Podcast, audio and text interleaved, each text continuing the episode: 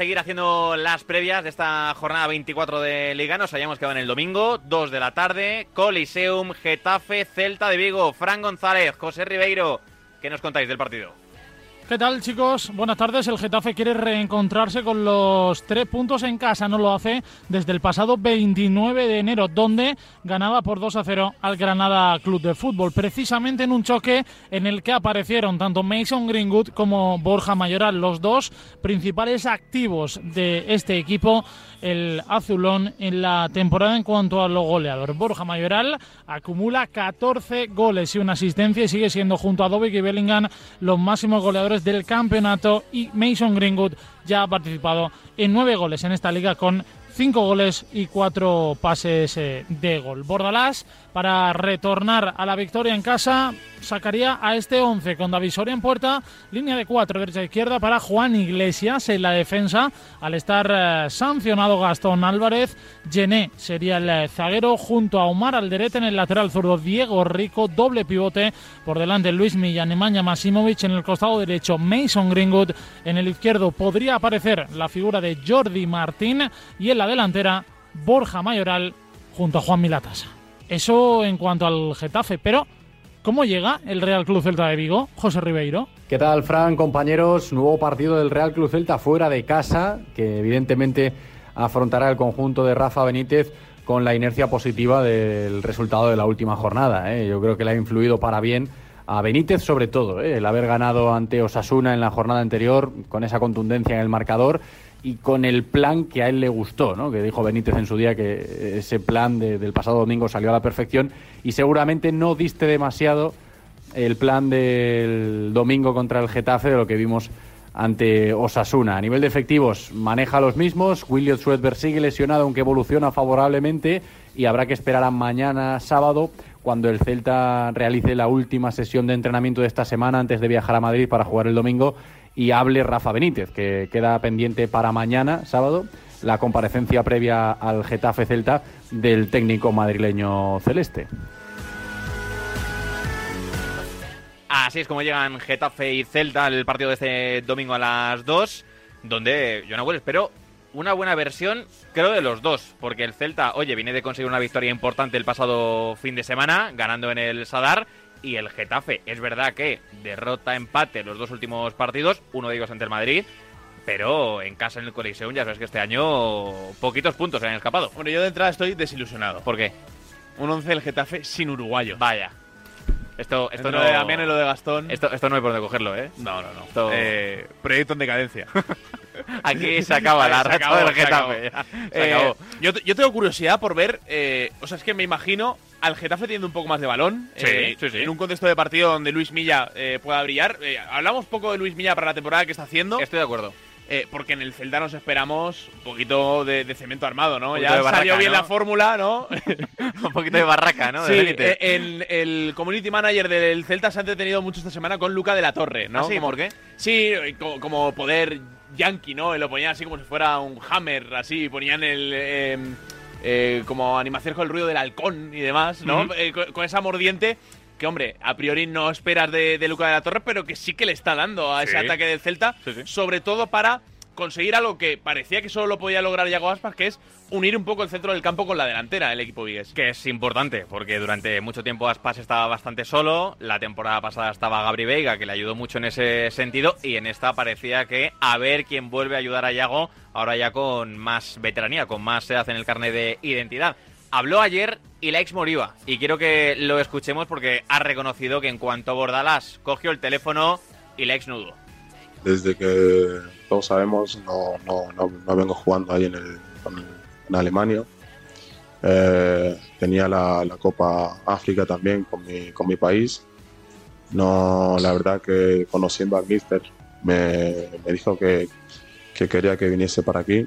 No, no quise escuchar otra más ofertas ni, ni intentar inventar nada porque todos sabemos no es una mentira, necesito jugar necesito volver a, recuperar mi, mis minutos, mi, tiempo y demostrar lo, que soy capaz. Si Bordalás te llama, que además conoce perfectamente a Ileis Moriba, uno coge y viene a Getafe, está claro. Pero si yo tú me dices, este- ven, yo lo dejo todo y voy. Efectivamente, pero yo de este fichaje espero un poquito, ¿eh, Nahuel? Yo soy un poquito escéptico. Ojalá aporte mucho, pero ya decías tú, Luis Milla está muy bien, Maximovic es fijo, dentro de ese doble pivote. Está entrenando mucho Yeyu, Sí. eh, que es un futbolista que, que, bueno, en el que da la sensación de que tan solo Bordalás ha confiado, ¿no? Que es el que le hace debutar en primera con el Valencia.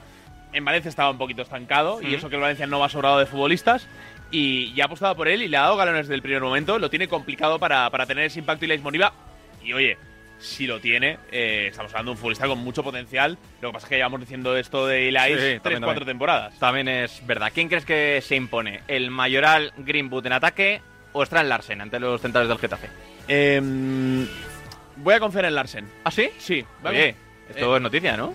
No, a ver, a mí me gusta Larsen. No me gusta muchas veces lo que tiene detrás, pero a mí Larsen me parece un... Es verdad, ¿no? O sea, es duro, pero, pero es que el equipo es sospechoso habitual y Sí. por eso está donde está. Sí, sí. Eh, pero Larsen está mostrando un nivel de inspiración eh, que yo creo que igual a, Mayoral le ha bajado un poquito eh, por, por pegarle un mínimo palo a, a Mayoral que, que estaba mucho más brillante en noviembre-diciembre. eh, y Larsen está ahora mismo por nivel de forma siendo uno de los mejores delanteros de la liga. Yo me sigo quedando con el Mayoral Greenwood y más de cara a este partido del domingo a las 2 de la tarde.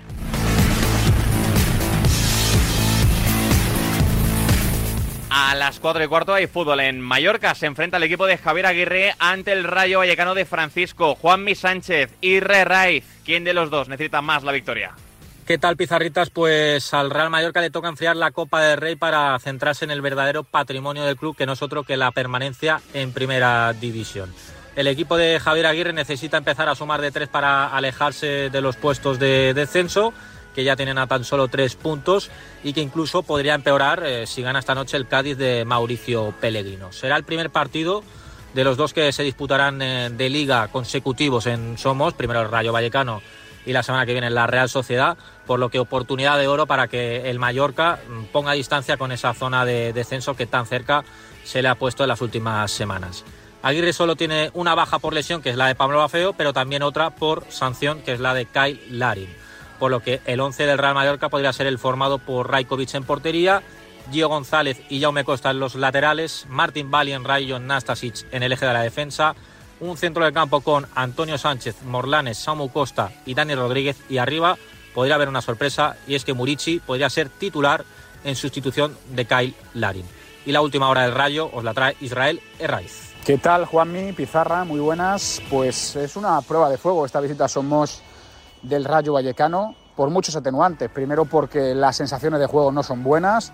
Segundo porque los resultados en liga, si me permitís el apel- el apelativo, son prácticamente depresivos porque no gana en Vallecas desde el día 15 de septiembre.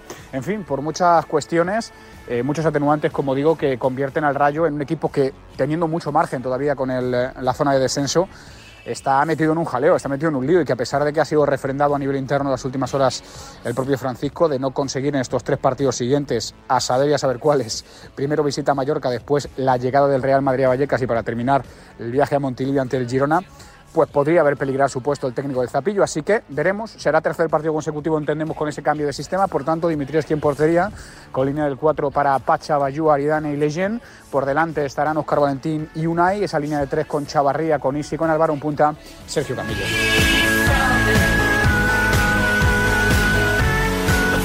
Mira, aquí Re Raiz ya te ha resuelto la duda de todos los viernes. Hombre, yo creo Sergio que Camello. se, se resuelve. ¿Tú crees, no? Ya está. Sí, ya está. Ya está. Y, y eso que, Ya está muy decantada, ¿no? desde el doblete en el Metropolitano contra el Getafe, Sí. eh, poquito. Es eh, verdad. de bueno, es que los delanteros del Rayo esta temporada tiene muchos y poquitos están acertados de cara Sí, a puerta. ¿eh? yo de hecho, de cara al 11 de Fantasy, claro, tengo en mi en mi roster, en mi en mi en mis 25 convocados, en mi lista de Bien, convocados, Bien, bien. tengo a Valiant y tengo a Aridane. ¿Debería meter a alguno de los dos? o, o esperamos el típico Si partido yo me de que quedar liga? con uno, me Sí. quedo con Vallen. Pero viene el Mallorca a jugar Copa también, que es un desgaste que ya vimos en la ronda anterior, en los cuartos de final, que pasa factura en el día a día liguero. Y yo por ahí tengo alguna duda más. ¿Tú crees? Sí.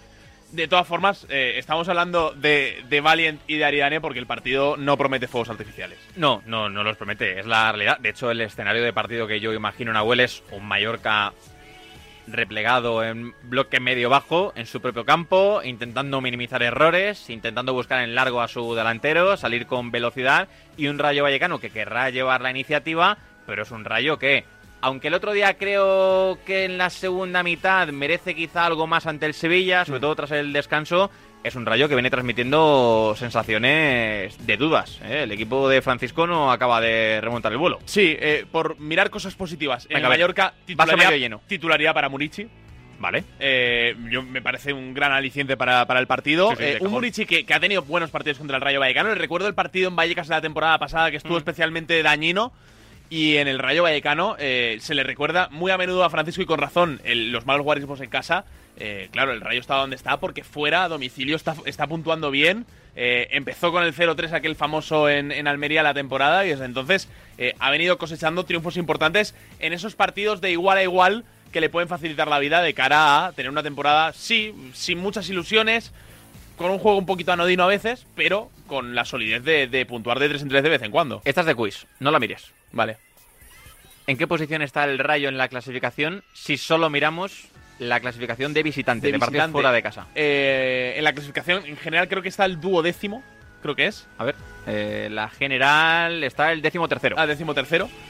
Eh, pues yo lo subiría al séptimo. Fácil, ¿no? Mm, no te has quedado lejos. No. Está quinto empatado con el Athletic Club.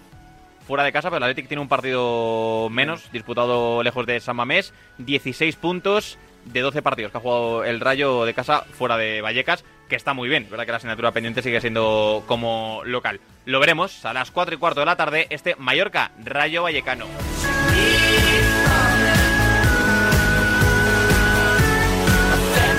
A las seis y media creo que todos, todos tenemos muchas ganas del partido que se juega en el Ramón Sánchez Pijuán. Sevilla Atlético de Madrid. Juan Antonio Pineda, Ainhoa Sánchez. ¿Qué nos contáis del encuentro? ¿Qué tal? Buenas tardes. El Sevilla tratará de dar continuidad a la victoria conseguida el pasado lunes frente al Rayo ante un rival, el Atlético de Madrid, que ya le ha ganado un par de veces en el último mes y medio de competición. En lo deportivo, hasta mañana no vamos a conocer la lista de convocados, pero sabemos que el Sevilla tiene bajas importantes, sobre todo en la parcela defensiva y también en el centro del campo con la lesión de Lucien Agumé. En los centrales, Sergio Ramos y Badé son los únicos que están sanos en la plantilla, por tanto, Marcos Acuña va a tener que ser titular completando la tripleta defensiva. Y también hay una duda importante en el carril zurdo para ver si juega o Adrián Pedrosa, que está renqueante o tiene que actuar en esa posición Lucas Ocampos. En el centro del campo lo normal es que Sou acompañe a Sumaré y luego en la parte ofensiva Quique Sánchez Flores parece haber encontrado a su pareja atacante, Youssef Endesiri y Isaac Romero, que se entendieron a la perfección en el partido de Vallecas. Todo esto para recibir a un Atlético de Madrid que, ¿cómo llega Ainhoa Sánchez? ¿Qué tal, Pineda? Muy buenas. Pues en el Atlético de Madrid pendientes de Álvaro Morata. Hoy no ha habido entrenamiento en el equipo rojiblanco y mañana a las once y media en la Ciudad Deportiva de Majadahonda será esa última sesión antes de viajar a Sevilla. Recordemos que Morata no se entrenó ayer con el resto de sus compañeros por unas molestias y tampoco pudo ser titular en el choque copero contra el Athletic Club por culpa de molestias en el gemelo. Es verdad que luego el delantero tuvo minutos y se le vio activo, pero habrá que esperar, como digo, al entrenamiento de mañana para ver cómo está el delantero, aunque todo hace indicar que sí que llegará a ese choque liguero contra el Sevilla en el Sánchez Pizjuán. También pendientes de la sesión de mañana para ver si Simeone introduce cambios en la alineación respecto a ese último equipo que se enfrentó al Athletic Club. Once y media, también hablará Simeone en rueda de prensa después de ese entrenamiento. Para Quique Sánchez Flores será un encuentro especial y al propio Quique le han preguntado en rueda de prensa si es el mejor momento para recibir al Atlético de Madrid. Bueno, ellos, como tú sabes, también tienen su exigencia en liga, eh, están muy comprometidos con la Champions, con equipos que aprietan muchísimo, están apretando muchísimo, por lo tanto ellos cada partido van también con la final. Ellos tienen, a diferencia nuestra, tienen que en cada puesto tienen dos jugadores y no tienen apenas lesionados. Esto es muy importante. Yo creo que no, no debemos poner ningún tipo de, de esperanza en que ellos no vayan a competir, en que ellos no vayan a tener físico, en que ellos no vayan a llegar al final del partido. No y vamos a tener esperanza en todo lo que nosotros podamos exigirles para ver si a través de eso, en lo que les exijamos, por ahí encontramos la puerta donde nos puede dar el resultado. En el debate ya hemos hablado de este partido un poquito, de este Sevilla Atlético de Madrid. Nahuel, tengo muchas ganas de ver, empezando por el equipo hispalense, continuidad en la doble punta en Nesiri y Isaac Romero, porque ya te digo que en Vallecas me gustó mucho. Sí, eh, en Vallecas cediendo mucho la iniciativa. Eh, no sé si va a ser el escenario de partido frente al Atlético de Madrid, entiendo Mm. que sí. Eh, ha dejado una declaración eh, Quique Sánchez Flores, que claro, descontextual- descontextualizada, eh, queda graciosa, que es jugar al pie me irrita. Él habla de aquello de tener el balón por tenerlo, ¿no? De, Mm. de tener la posesión, pero no, no encontrar ningún tipo de, de profundidad. Pues los dos delanteros que tiene van al espacio. Exacto, no, no, y el equipo se siente muy cómodo. Al final lo vimos eh, con ese centro del campo que el otro día fue con Aumé, con Sumare y con Sou, que Mm. creo que son las tres alternativas con más físico que tiene ahora mismo en, en plantilla. Eh, ya nos decía Pineda que lo de Agumé eh, tiene mala pinta, eh, que, que para ahora, ahora eh, es complicado. Yo tengo curiosidad por ver eh, continuidad en ese Ocampos carrilero que Sí. nos sorprendió, que volvió a dejar un muy buen rendimiento y que volvió a reivindicarse como, para mí, el mejor futbolista del Sevilla esta temporada. De acuerdo. E incluso en Vallecas se vio también lo de Acuña como tercer central, que claro, si no va a jugar de carrilero tendrá que ocupar el puesto de la defensa. Y en el Atlético de Madrid, ¿qué podemos esperar? Porque claro, llegará con el desgaste lógico de la Copa, del partido ante el Athletic. Ya decimos que hay futbolistas importantes a los que se están a los que se le está fundiendo un poquito los plomos, como el caso de Griezmann. No sé qué esperas del Atleti en el Ramos Sánchez Pizjuán. Claro, de entrada eh, te diría eh, todos los que no jugaron Hmm. el otro día, porque al final es una rotación amplia. Eh, hermoso, eh, no sé si Gabriel Paulista, que hoy por cierto se ha despedido de sus compañeros, Sí. sus ex compañeros en, en Valencia, en la ciudad deportiva de, de Paterna. Hmm. Eh, el tema de Saúl, tema de Riquelme, eh, Llorente como titular. eh, no sé si Vermeeren. eh, El yo- de Vermeeren es buen nombre. Eh, sobre todo porque Coque está fundido. Sí, También. sí. Eh, hablamos mucho de lo de Grisman. A ver cómo está lo de Morata. eh, También. Yo es que me espero un 11 alternativo en el Atlético de Madrid, pero ya digo que me viene de- dejando buenas sensaciones el Atlético de Madrid con la unidad B en Sí, este sí, sí. pasado mes de enero. Hay futbolistas que vienen sumando bastante desde el banquillo, algunos que incluso se han enganchado a la dinámica de los más habituales. Esto será a las seis y media en el Ramón Sánchez Pizjuán, pero a las nueve juega el Barça, juega el equipo todavía de Xavi Hernández.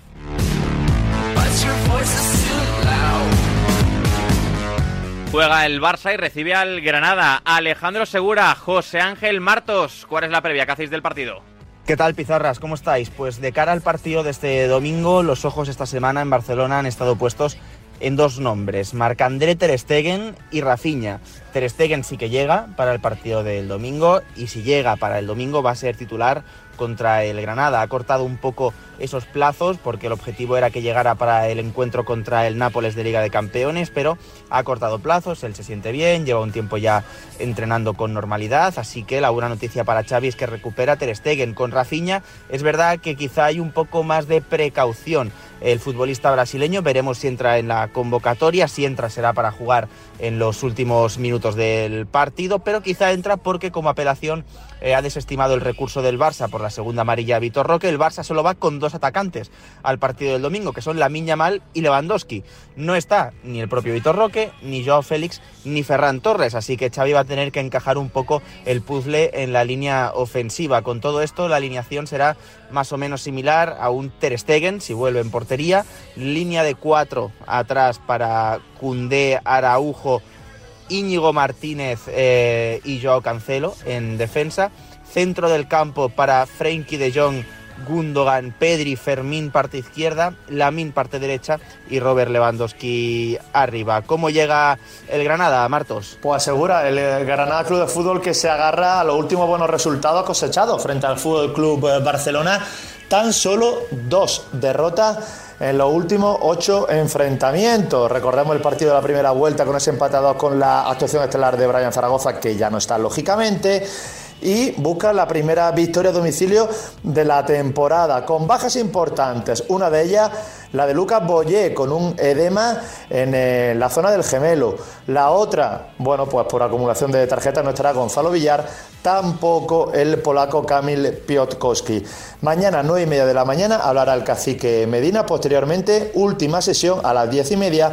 Y veremos entre los citados está Raúl Fernández, el guardameta que ya se ha ejercitado con el resto del grupo. Así que el domingo el Granada, que seguirá intentando luchar por la permanencia.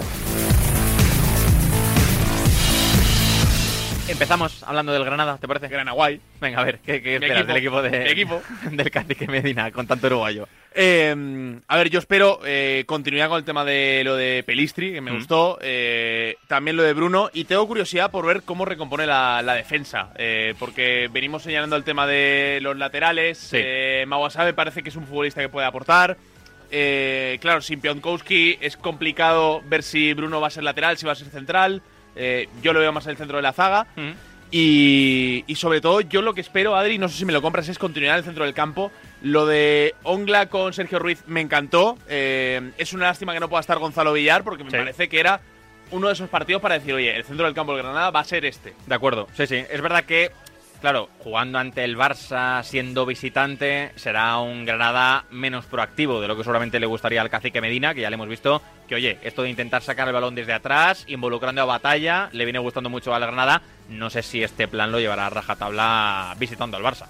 Sí, yo espero una versión más, más vertical, que creo Más que al Barça le ha hecho conservadora, daño. ¿no? Eh, mm, no sé si, si esperamos a Melendo en banda o una alternativa más de, de extremo, de espacio, Hmm. de, de pelear. Creo que con el 9 pasa algo parecido, que Mm. Uzuni es una alternativa un poquito mejor para ir al espacio que Arezo. Sí. Eh, pero bueno, yo creo que la elección de la delantera es lo que va a condicionar eh, o, o lo que nos va a aclarar mucho en la previa qué partido quiere jugar el Granada. ¿Y en el Barça crees que Xavi le va a dar continuidad a lo de Christensen como medio centro Sí. que vimos ante el Alavés? Sí, yo creo que ¿Tú sí. crees que sí? Yo creo ¿Tú que crees sí. esto llega para quedarse? A, a pesar de que, eh, que Boye no, no pueda estar, eh, me parece que sí.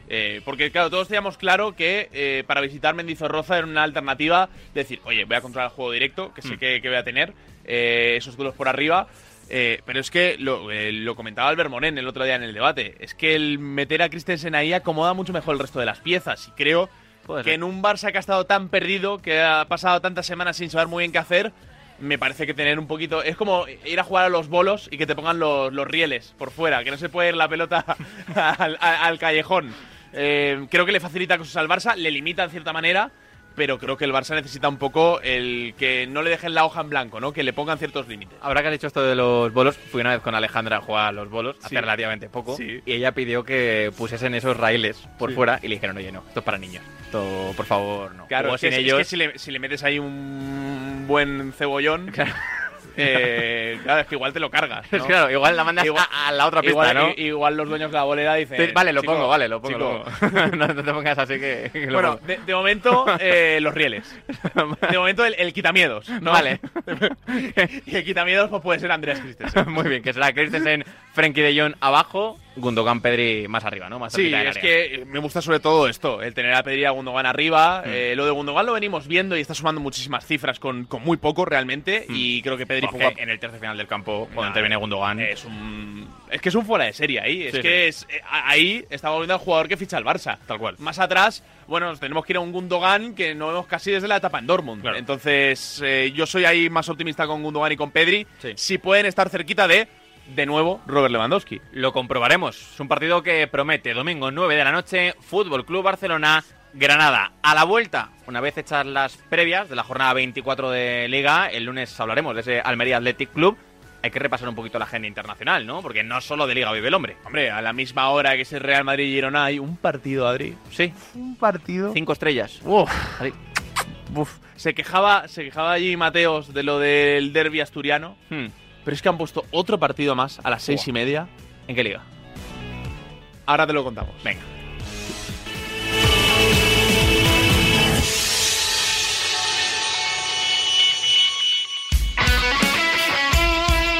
El deporte es nuestro.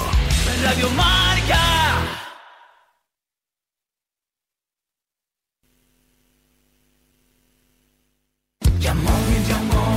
Este mes en Yamóvil enamórate de nuestros coches con punto azul. Hemos bajado los precios a cientos de coches con punto azul para que ahorres mucho dinero. Solo en Yamóvil cada punto azul es un flechazo. Y ahora ven a conocer nuestro nuevo concesionario Yamóvil en Alcalá de Henares.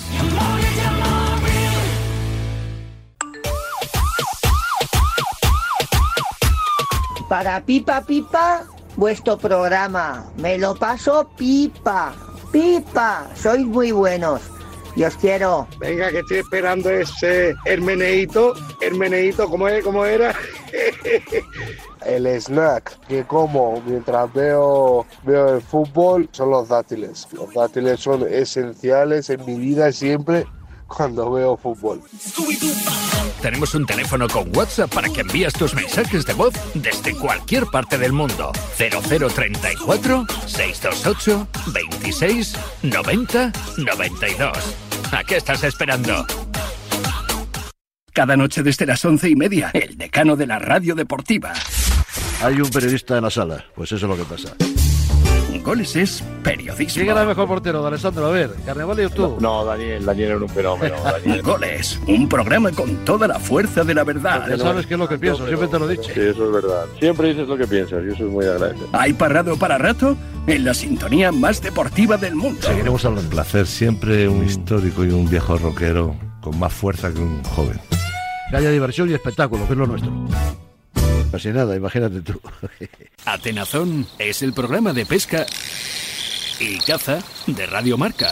Todo sobre el mundo de la caza y la pesca los sábados de 6 a 7 de la mañana en Radio Marca con Leonardo de la Fuente Prieto. ¿Recechamos?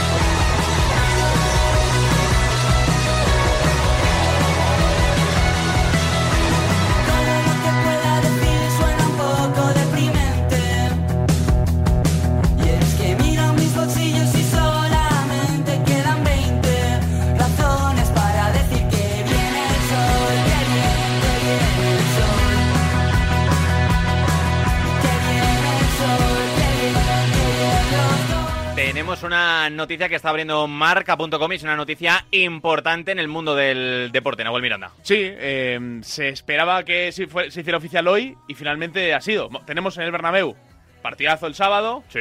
Tenemos conciertos, ¿no? Temporada de conciertos ahora en primavera. Muchos, sí, sí.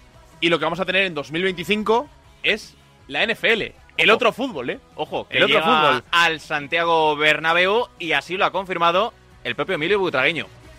con respecto a nosotros a insistir en el gran día que es para, para el Real Madrid como organización, la ilusión que tenemos por esta alianza con la NFL, que comienza con, con este partido, pero que nuestra idea, por supuesto, es que se vaya ampliando y que dure muchos años. Eh, sentimos un gran honor porque también sentimos un enorme respeto por la NFL, por lo que representa para el mundo del deporte, por lo que representa para este país, por su modelo de negocio. Pues ahí está la noticia. La NFL llegará al Santiago Bernabéu en 2025. Hola, Fran González, ¿qué tal? ¿Cómo estás? Hombre, ¿cuánto tiempo? ¿Qué tal, ¿Cuánto chicos? tiempo, Muy buenas. En NFL. eh, Fíjate, me he trasladado a Las Vegas y todo para, Ya no para, bueno, para escuchar eh. al bueno de Butragueño, fíjate. Especialista en otros tipos de fútbol.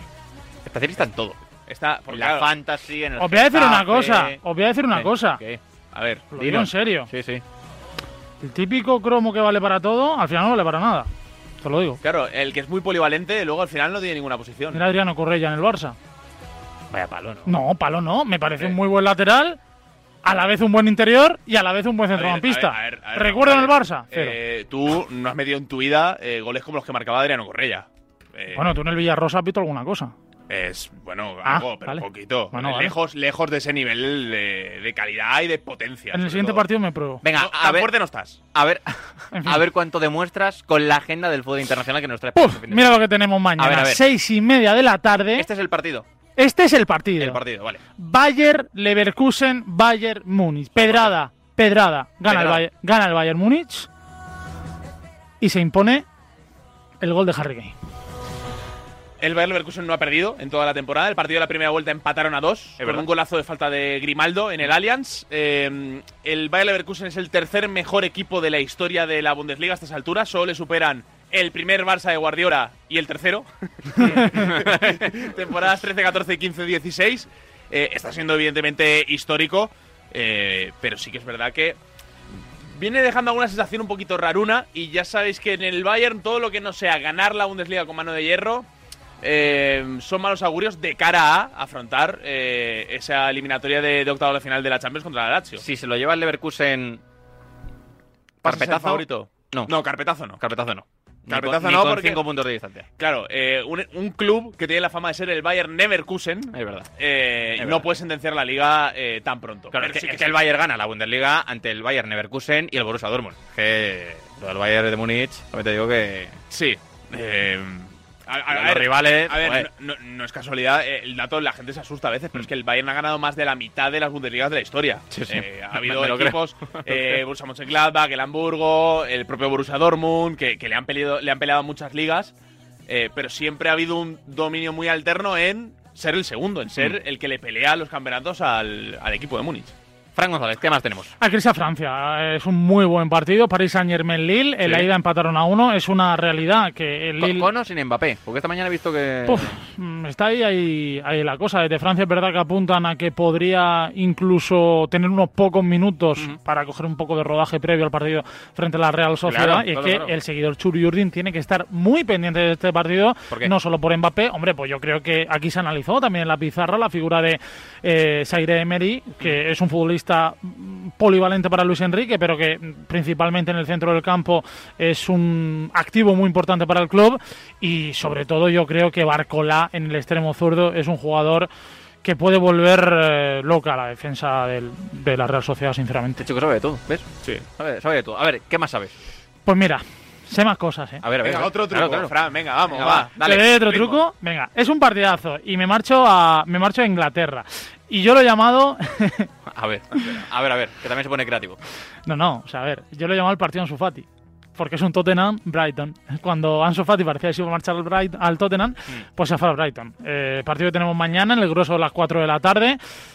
Recordamos que Adingra, que es el extremo derecho titular costa marfileño con el Brighton, juega la final de, de la Copa África el próximo domingo y por tanto Ansu Fati podría tener más protagonismo cuando ya ha vuelto de, de la lesión. El Tottenham de Postecoglou propone y mucho, el Brighton de, de De Chervin no hace falta que lo descubramos aquí y creo que esos dos estilos Barça, entre comillas, pues se pueden ver reflejados en el partido de mañana. Mola, buen partido. Sí, partido atractivo. Eh, yo tengo ganas de, de ver al Brighton pegar un acelerón. eh, Sí. Que le viene un tramo ilusionante de, de temporada. No juega esta ronda de, eh, de Europa League, la, la fase intermedia, al quedar primero de grupo, pero eh, yo espero mucho de- del Brighton, sobre todo en competiciones europeas, una vez se ha caído un poquito de, de la cabeza de, de la Premier. Sí, estoy de acuerdo. ¿Qué más tienes? Pues si queréis carpetazo en una competición, creo que se puede dar este fin de semana en la Serie A. Viene un Roma-Inter.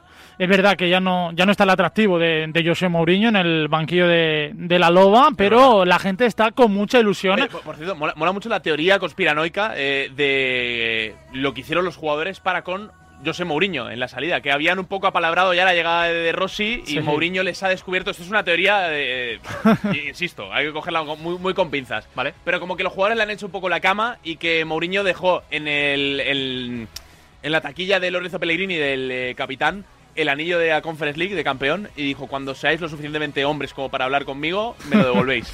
Ostras, esta, esta es una historia crónica en rosa, ¿eh? Yo compro, Insisto, yo compro. insisto. Me- me Pero- gusta, me gusta historia. por, por aportar y que el señor del Atleti esté pendiente a lo que voy a decir ahora mismo. El Inter ha ganado todos y cada uno de sus partidos en este 2024. Es que es un equipazo, ¿eh? Ojo. Ya lo analizaremos cuando llegue la eliminatoria ante el Atlético de Madrid, pero el Marcus Thuram, Lautaro Martínez es una pareja importante la que tiene el Inter. Bueno, y cierro con la Serie A. Partido domingo.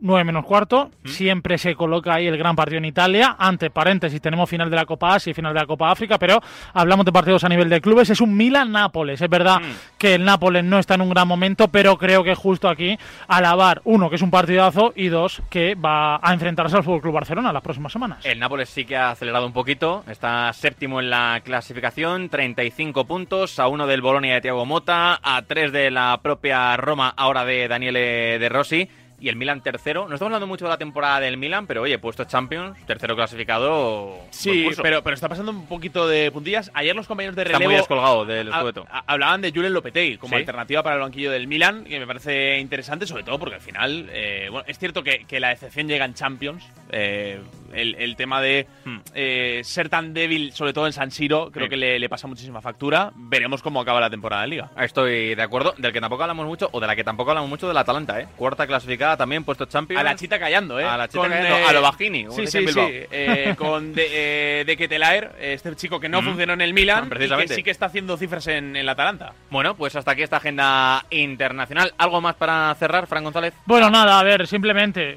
eh, para los más pizarritas recordarles que este domingo la Copa África 9 de la noche Nigeria, Costa de Marfil. Para estar pendiente, ¿eh? A ver, ¿Con quién vais en la final de la Copa de África? yo con Nigeria.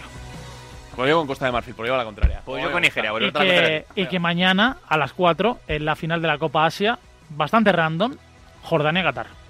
Con Jordania. Jordania, a tope. Qatar. ¿Por qué? Por Tintín Márquez. Sí, señor. Técnico Sí, español. señor. Le resuelta la papeleta, ¿eh? No, no, no, es verdad, es verdad, es verdad. Es verdad, es verdad. Aunque a mí me hubiera gustado una final Corea del Sur-Japón. Las cosas como son. Bueno, eh, Otra, eh, ¿no? eh, Un la final, Ge- la final del Heung-min Mundial Son. 2002. Eh, sí, sí. Heung-min Son, eh, Wang Hee-chan contra Kubo. Por ejemplo. Imagínate. Bueno, deja a Cubo con la Real Sociedad. Gracias, Fran González. no va a jugar este fin de semana. Gracias a vosotros, chao. Venga, que nosotros ahora llamamos, como todos los viernes, a la carpeta de Bangal.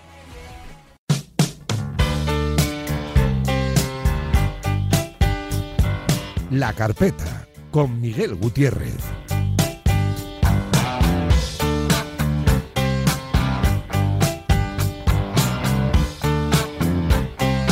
Si suena esta sintonía y Nahuel empieza a mover los tobillos por debajo de la mesa, quiere decir que hay que llamar a Miguel Gutiérrez. Cosas chingonas, que diría el Chicharito Hernández. Tenemos por delante. Hola Miguel, ¿qué tal? Muy buenas. Muy buenas, Adrián Nahuel, se nos van los pies, un viernes más. Sí, se nos van los pies, se nos va también el viernes, ya estamos acabando nosotros el programa. ¿Qué tal tu semana? Como siempre te pregunto, Miguel. Semana muy muy bien, bastante tranquila, el Notcast muy encarrilado, que siempre Ah, me preguntas qué, qué tal Muy lo bien, llevo y tal, muy muy, muy, muy bien. Esperemos que, que siga así por lo menos hasta, hasta el lunes en Despierta San Francisco. Esto, esto quiere decir que vas a tener un fin de semana tranquilito, ¿no? Entonces. Hmm. Eh, sí, sí, yo creo que tranquilito, lluvioso, eh, cine, premios Goya, este tipo de cosas. Ah, bueno, mira que bien. Muy, uno. es muy, muy de cine. Seguro que Nahuel también se queda a verlo Goya el sábado. Yo es que tengo visita en casa este fin de Oye, tú siempre tienes algo, ¿eh? Sí, la verdad es que eh, No pa- un fin de semana. parezco un hostal, la verdad. O sea, ¿Quién viene? ¿Quién viene este fin de semana? Viene amigo Paco, fiel oyente del programa, además. Paco. Sí. ¿De dónde? Francisco M. De- de compañero Valencia de. Eh, bueno, es de Valencia. eh, Normalmente, claro, la gente que viene suele ser la mayoría de Valencia. Sí, ¿no? sí, sí. Eh, ¿Conoces es- a mil personas en Valencia? Es que Valencia- Y, y se van repartiendo los No, fines pero de semana, ¿no? a ver, Valencia. Valencia no es un pueblo, eh, pero sí que Hombre, tiene claro. eso de eh, que a cualquier persona que conozcas estás a, a dos personas de distancia de conocer a gente en común, ¿no? Claro. Em, es decir, gente de. Valencia que quiera venir a Madrid tiene casa, ¿no? Con. Sí, tiene sí, cama. sí, habría que discutirlo, no, no tan abiertamente igual, pero podemos discutirlo. Esto es, es una Pues maravilla. podríamos decir que, que Valencia es como LinkedIn, por tanto, ¿no? Sí, más o menos, más o menos. Pero, Por, pero... los, por los grados de separación. Sí, sí, sí, pero, pero con, con menos filtros, digamos. Es que me pone un poco nervioso a mí LinkedIn. ¿Por? Sí, a mí también, porque Eh, como es- no es- entiendo la mitad de las cosas que Claro. escribe la gente, O sea, no, no hablo ese dialecto. la, la gente es- se ríe mucho de, de la realidad impostada que existe en Instagram, por ejemplo, pero lo de LinkedIn yo creo que va sí, varios pasos no. más allá. Otro nivel igual, ¿no? Al cubo. Sí, Instagram al cubo. sí. Po- po- posiblemente. Bueno, Miguel, a O sea, ver. Adrián Blanco los viernes sería Head Presenter, ¿no? Y- Totalmente. Y la pizarra de Quintana, Me ¿eh? fliparía mucho. Sí, sí, en la descripción de. Main de host. LinkedIn. Total. Total. Eh, CEO, ¿no? De, CEO de los viernes, De la ¿no? pizarra de los viernes. Miguel, ¿de dónde a dónde te mandó Nahuel Miranda la semana pasada? Pues teníamos que empezar con Luis Hamilton y acabar en el señor Carlos Bilicic, que es nada más y nada menos que el representante de Chimi Ávila. Cierto es, que hasta Así hace que unas semanas vamos. no lo conocíamos, Pero Eso, que Ya. se, hizo, se hizo viral. sí, sí, Sí. sí, ya, ya ha llegado para quedarse a nuestras vidas. Sí, sí, Arturo Viral, ¿eh? Desde luego, pues eh, empezamos entonces por Luis Hamilton, por el piloto británico, siete veces campeón de Fórmula 1, que me hace mucha gracia lo de campeón del mundo de Fórmula 1, porque, bueno, eh, eh, no hay otro, ¿no? Que no, no hay campeón de Europa de Fórmula 1. O sea, el que es, gana la Fórmula 1, pues gana todo. Es y verdad, además sí. es hincha del Arsenal.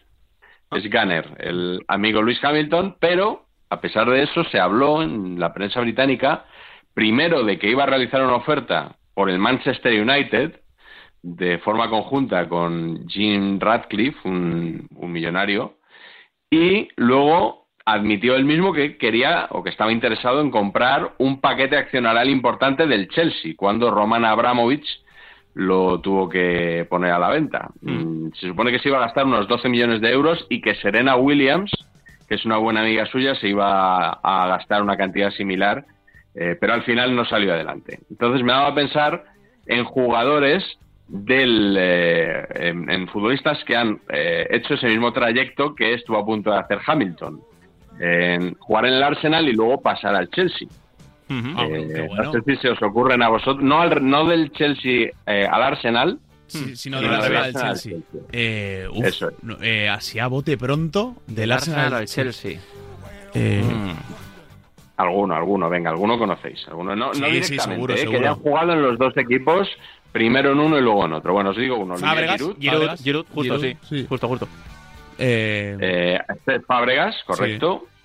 Eh, Aubameyang. Aubameyang, Justo. también. Eh, Ashley Cole, que fue el primero en el que pensé yo. ¿Vale? Eh, Emmanuel Petit, es jugador del Barça. Y del que vamos a hablar, por supuesto, Nicolás Anelka. Hombre, el mito, el mito. Eh, Si hay que elegir a alguno de estos para hablar, ¿a quién elegís vosotros? ¿A, a Giroud o a, a Anelka? Anelka. Hombre, Pues sí, Anelka. siempre- ese Siempre documental de Anelka además tiene perlitas. Totalmente. Y, y Aubameyang además habría que contar la historia de su abuelo de Ávila y todo eso, que ya Sí. está ya está muy contado. Eh, bueno, Aubameyang Anelka, Mario Gómez, ¿eh? Vaya delantera nos perdimos. Sí, señor, delantera de abuelos ilustres Sí, el, de, españoles. el de Mario Gómez creo que era de Granada. Granada, ¿no? Sí. De Granada, por supuesto, por supuesto. Sí, sí. Eh, bueno, Anelka y la temporada que pasó en el Real Madrid, la 99-2000. Este chico venía de marcar 17 goles en 35 partidos con el Arsenal. Eh, Arsenal campeón de la Premier con Arsène Wenger. Eh, normal que le cobraran al Real Madrid 5.500 millones de pesetas de la época. Mm, y en el Madrid, dos goles en 19 partidos de liga, nada más. Eh, no se estrenó en liga hasta el 26 de febrero, eso sí, eh, a lo grande, en un 3-0 al Barça. Y el segundo gol lo marcó ya en mayo al Real Betis. Pero es verdad que en torneos cortos Anelka le funcionó mucho mejor al Real Madrid, porque sus dos goles al Bayern en semifinales de la Champions fueron muy importantes, luego ganaron la final al Valencia, eh, y también en el Mundial de Clubes, en aquel Mundial de Clubes experimental que se jugó en Brasil, donde no jugó solo el, Real Madrid, sino también el Manchester United, los dos últimos campeones de Europa, 98-99. Eh, y ahí contaba Vicente del Bosque una anécdota, era entonces el entrenador del Real Madrid, eh, contaba la, esta anécdota en el canal Ídolos que le había sucedido con Nicolás Anelka en aquel torneo. Habíamos jugado un mundialito en, en, eh, en América y, y había tenido un comportamiento regular. Me parece que había metido el primer gol que metió con el Madrid, lo metió allí, el primer gol oficial. Y cuando llegó aquí, parece que nos dice un día, se viene el vestuario y dice que nosotros no nos alegrábamos con los éxitos de él, que no celebrábamos los goles, en fin, y es porque metió un gol, bueno, es que va a ser muy largo contarlo, pero fue un gol me- medio de rebote y Tony Grande y yo, que el segundo entrenador, comentamos, ostras, ha sido gol, y pusimos la mano para, bueno, pero no es porque nos alegra- y le dije, mira, Nicolás, nosotros nos alegramos los mismos de los goles de Morientes, de Raúl, de los tuyos, de lo de cualquiera, siempre, y para eso estamos aquí, para alegrarnos de eso. Bueno, el caso se negó un, un día o dos a entrenar, el club le sancionó, y luego llegué con bastante naturalidad, le incorporamos al trabajo. Eh, Bueno, pues, eh, propio de Anelka, ¿no? Muy propio de Anelka esto. Es, es exactamente lo que iba a decir. El eh, Vicente del Bosque, el Real Madrid, no ganó aquel mundial, pero volvió a ganar una nueva Champions en 2002. Que, que, por cierto, el, formato ese del, del mundialito, vamos, yo no lo recordaba, el formato experimental este. No, no, no yo no. tampoco. Sí, sí. Pero, Pues, pero me gusta la historia, ¿eh? Me gusta. Sí, sí. Eh, la verdad que nunca más se volvió a hacer y lo que se va a hacer ahora tampoco tiene mucho que ver con, con aquello. Se jugó en Brasil, que fue, fue muy raro, ¿no? Porque siempre se jugaba en, en Asia, en Japón en aquella época. Eh, decía que, que Del Bosque volvió a ganar la Champions luego en 2002, ganó la Liga en 2001 y 2003, pese a lo cual, en este último año, el Real Madrid decidió no renovar su contrato. Ya Sí. sabéis que una de las explicaciones oficiales fue la del librillo gastado de- del bosque y que se apostó por un entrenador, eh, Carlos Queiroz, del que ya hablamos aquí en, en esta carpeta, Sí. nacido en Mozambique, eh, del que se alababa mucho su imagen, ¿no? Decía, yo, yo siempre escucho a Roberto Palomar, por ejemplo, y le leo en Marca, eh, decir eso de que a un entrenador del Madrid, y, y más en la era florentino, le tiene que quedar bien el traje. Y no sé si este es uno de los motivos por los que siempre ha sonado como entrenador uno de los técnicos que mejor imagen tienen en todo el mundo. Hmm. Me refiero a Mauricio Pochettino, al que, bueno, no le van muy bien las cosas en el Chelsea últimamente. Le di- dicen que no le despiden porque no, porque no hay dinero. Eh, O sea, y quizá no, haya bajado. no es tanto que no haya dinero, sino que si lo echan, eh, se sobrepasarían del, del fair play Eso. financiero, que esta Eso temporada mágicamente se ha puesto duro en, en la Premier. Eso es correcto, me, me- me he expresado mal. No hay, no hay, digamos, no hay hueco para, Mm. para ese dinero. Pero yo no, no sé si ha bajado enteros Pochettino para entrenar al Real Madrid en estas últimas temporadas. Cuando estaba en su mejor momento, quizá, al frente del Tottenham, pasó por los micrófonos de esta casa, de Radio Marca, y dos periodistas de raza como David Sánchez Hombre. y Pablo Juan Arena le preguntaban por una frase atribuida precisamente a Florentino Pérez eh, durante un Tottenham Real Madrid. No sé qué tiene Poquetino para que, por ejemplo, Florentino Pérez le tenga tanto cariño. Es decir, me consta, lo sé, porque conozco bastante bien a Florentino Pérez, que tiene mucho aprecio por Poquetino, que te trata siempre con mucho cariño, incluso preguntó por ti para verte antes del partido del otro día en Liga de Campeones. ¿Qué, qué- qué- le das al presidente que no es muy de entrenador? Bueno, no lo sé, eso es eh, una suposición, ¿no? Que, eh, que ustedes están haciendo. Eh, lógicamente que las veces que he tenido la oportunidad de saludarlo, y es verdad, eh, eh, bueno, yo me, me- eh, tengo muchísimo respeto por él y, y él ha sido siempre cariñoso, pero en, en, ocasa- eh, en alguna ocasión que nos hemos cruzado, no muchas veces, ¿no? Pero bueno. Me han llegado a decir que el otro día entró preguntando ¿dónde está mi poche? ¿Dónde está mi poche? ni idea, ni idea. La, la risita final, sí, sí, sí, le- le da ese toquecito al corte, ¿eh?